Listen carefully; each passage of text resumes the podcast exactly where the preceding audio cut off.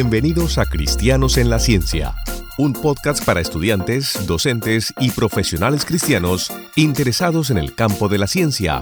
A través de entrevistas, talleres y reflexiones, buscamos integrar la fe que nos caracteriza con el conocimiento del mundo natural que nos rodea. Cristianos en la Ciencia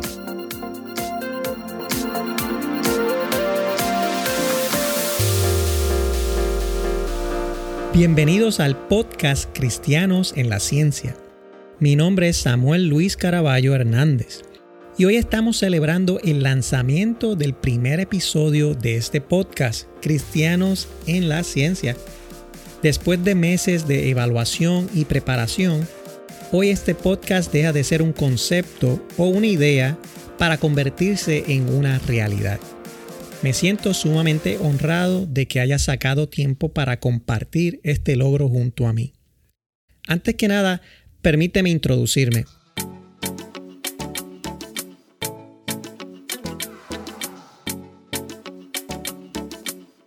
Primeramente, me considero un discípulo de Jesucristo. Nací en Santurce, Puerto Rico, en un hogar humilde, lleno de amor donde desde pequeño me enseñaron la belleza del Evangelio de Jesús y la maravilla del mundo que Él creó. Mi padre, Samuel Caraballo López, fue pastor de la Iglesia Evangélica Unida en Puerto Rico por más de tres décadas. Mi mamá, Ivette Hernández Escalera, fue trabajadora social en las escuelas públicas en Puerto Rico. Ambos criaron a mi hermana Sail y a mí en Villa Prades, una comunidad de clase trabajadora, sin lujos, sin opulencias, pero con mucha dignidad y mucho amor por la vida, y particularmente mucho respeto por la educación. Hoy tengo el privilegio de estar casado con la mujer más hermosa del universo, mi esposa Miriam. Con ella he tenido la dicha de procrear dos varones y dos hermosas niñas. Soy egresado de la Universidad de Massachusetts de la Escuela de Salud Pública de la Universidad de Boston y la Escuela de Divinidad de la Universidad de Yale en New Haven, Connecticut. A través de este podcast Cristianos en la Ciencia, busco integrar la ciencia y la fe cristiana.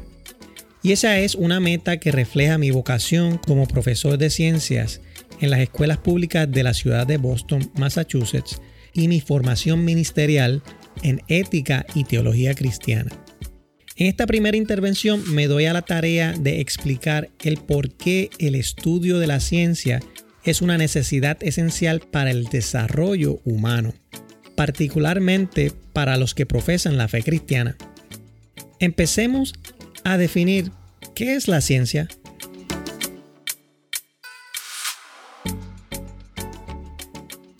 De acuerdo a la Academia Nacional de Ciencia en los Estados Unidos, la ciencia es una forma particular de conocer el mundo. En la ciencia, las explicaciones se limitan a aquellas que puedan inferirse a partir de datos confirmables, como lo son los resultados obtenidos a través de observaciones y experimentos que puedan ser corroborados por otros investigadores.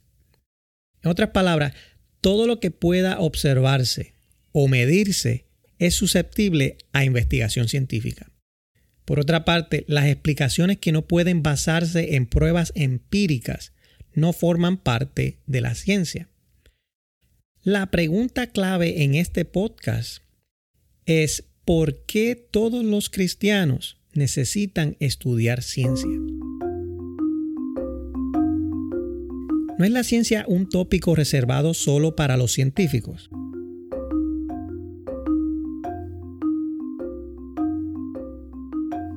Primeramente, es necesario reconocer que hay creyentes en Cristo que se desempeñan en disciplinas científicas.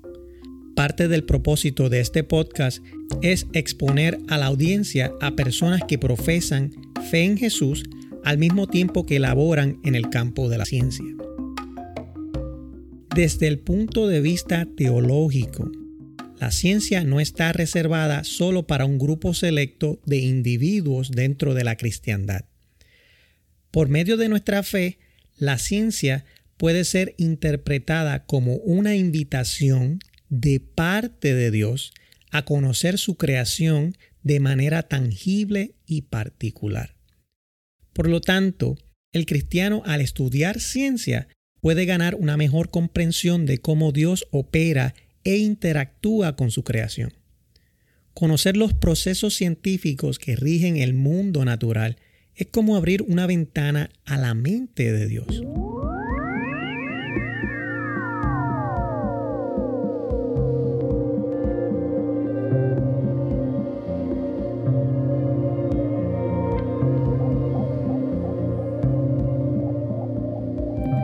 Y cuando lo vemos de esa forma, podemos ver cómo la educación científica es una parte esencial de la educación cristiana.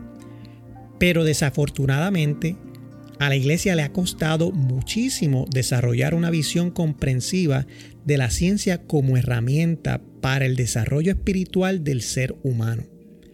Hasta cierto punto, la relación ciencia y fe ha sido reducida a un discurso académico que solo una minoría de letrados puede acceder. Irónicamente, las instituciones educativas seculares han entendido el rol primario de la educación científica en el desarrollo humano.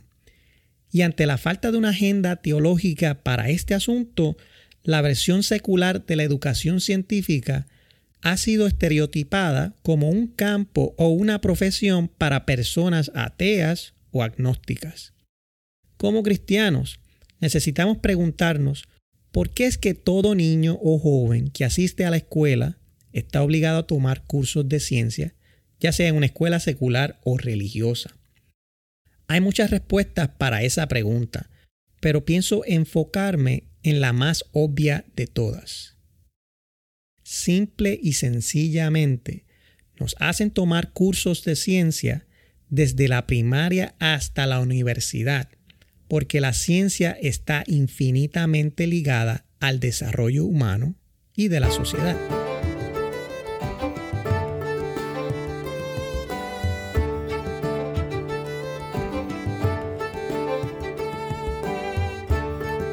La ciencia es una actividad humana que incorpora aspectos de la vida misma.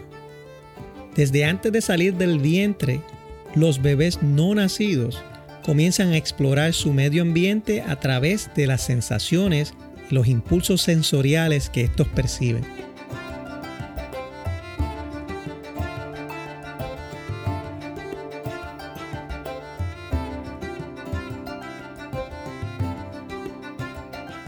desde un marco teológico antropológico. En otras palabras, desde el marco de lo que significa ser un ser humano, hemos sido creados para observar, explorar y buscar explicaciones a los fenómenos que nos rodean.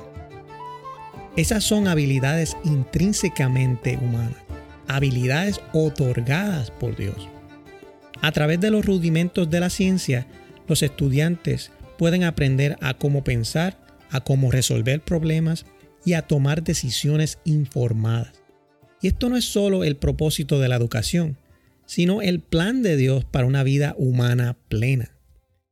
Permítame usar una parábola como esas que usaba Jesús para demostrar cómo la ciencia puede enriquecer no solo nuestra comprensión del mundo, sino también la comprensión del propósito de Dios para nuestras vidas.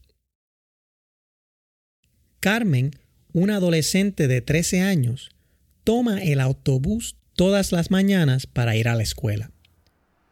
Todos los días, Carmen repite la misma rutina, la mayoría de las veces pegada a la pantalla de su celular para así matar el tiempo en lo que llega a la escuela. Un viernes como cualquier otro, en uno de esos viajes temprano en la mañana, Carmen recibe un mensaje de texto muy peculiar. Su amiga Jessica le escribió para invitarla al grupo de jóvenes de una iglesia evangélica que tenía un letrero azul que Carmen había visto desde el autobús en su ruta a la escuela. Después de pensarlo y un poco nerviosa, Carmen decide aceptar la invitación.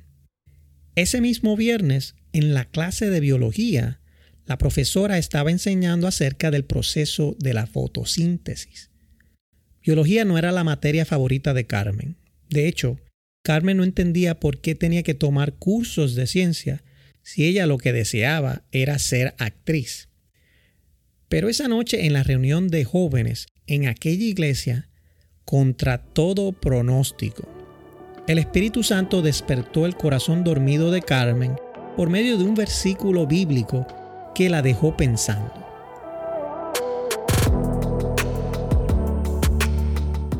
Jessica, la líder del grupo de jóvenes, leyó la siguiente porción del libro de la carta a los colosenses. Cristo es la imagen del Dios invisible, el primogénito de toda la creación, porque en Él fueron creadas todas las cosas, las que hay en los cielos y las que hay en la tierra, visibles e invisibles, sean tronos, sean dominios, sean principados, sean potestades, todo fue creado por medio de Él y para Él. Y Él es antes que todas las cosas, y todas las cosas en Él subsisten. A pesar de no haber tenido ninguna inclinación previa hacia las cosas religiosas y asuntos referentes a Dios, Carmen por primera vez sintió en su corazón una sensación que no podía explicar con certeza. En aquella reunión, el tema de Jesús como el primogénito de toda la creación quedó enmarcado en la conciencia de Carmen. Llegó el lunes y Carmen resume su típica rutina todavía confusa y curiosa acerca de lo que había pasado el viernes. Pero esta vez la atención de Carmen no estaba centrada en su celular. Ese lunes, Carmen mira por la ventana y se topa otra vez con aquel letrero azul de aquella pequeña iglesia que leía, Cristo te ama. ¿Será en realidad que Cristo me ama? Mientras el bus escolar se desplaza, Carmen observa desde la ventana los árboles, las flores y los arbustos en el camino. Eso le trae a la mente la lección acerca de la fotosíntesis del viernes pasado en la clase de biología. Por fortuna, esa unidad apenas había comenzado y la profesora planeaba repasar los objetivos de aprendizajes introducidos la semana pasada.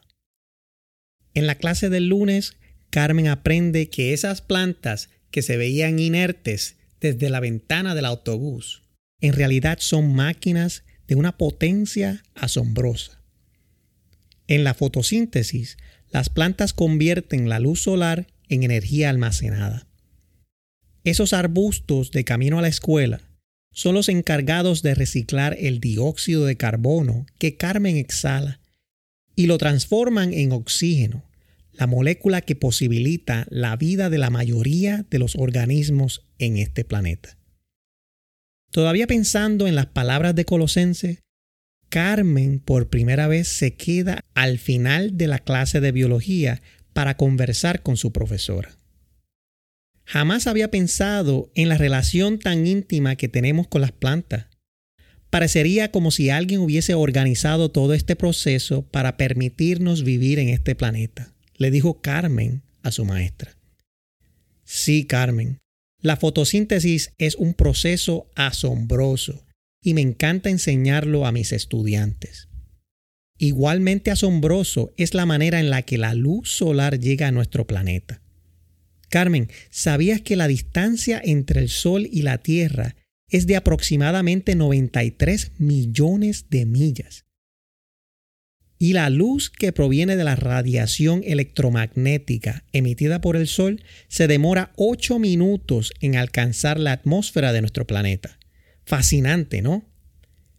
Carmen aprendió que las plantas absorben los fotones de una longitud de onda específica de esa luz solar que viaja desde el Sol a la atmósfera de nuestro planeta. Esos fotones terminan golpeando la membrana del orgánulo llamado el cloroplasto, que se encuentra en las células de las plantas. Y allí son absorbidas por pigmentos. Y en conjunto con moléculas de agua y dióxido de carbono, las plantas convierten la energía solar en energía química en la forma de carbohidratos. Parece sacado de una película de ciencia ficción de Hollywood, pero esa es parte de la realidad del mundo natural en que vivimos. Ya de camino a su casa, Carmen tiene más preguntas que respuestas. Pero ahora Carmen ha empezado a contemplar la idea de que los procesos en el mundo natural apuntan a las palabras de ese pasaje en Colosenses capítulo 1. Porque en él fueron creadas todas las cosas, las que hay en los cielos y las que hay en la tierra, visibles e invisibles. ¿Por qué todos los cristianos necesitan aprender acerca de los procesos naturales por medio del campo de la ciencia? Para el cristiano, aprender ciencia es un intento particular de conocer mejor cómo es que Dios actúa. Dios nos hizo curiosos por diseño. De hecho, el mundo natural que nos rodea puede ser interpretado por nosotros los cristianos como una invitación de parte de Dios a cuidar y amar el universo que Él ha creado. Espero que esta breve explicación te ayude a entender por qué cuando digo cristianos en la ciencia, no me estoy refiriendo a un solo segmento de la cristiandad sino a todos aquellos que aman a Dios. Gente como tú y como yo, que hemos sido invitados por Dios a explorar este mundo natural que nos rodea.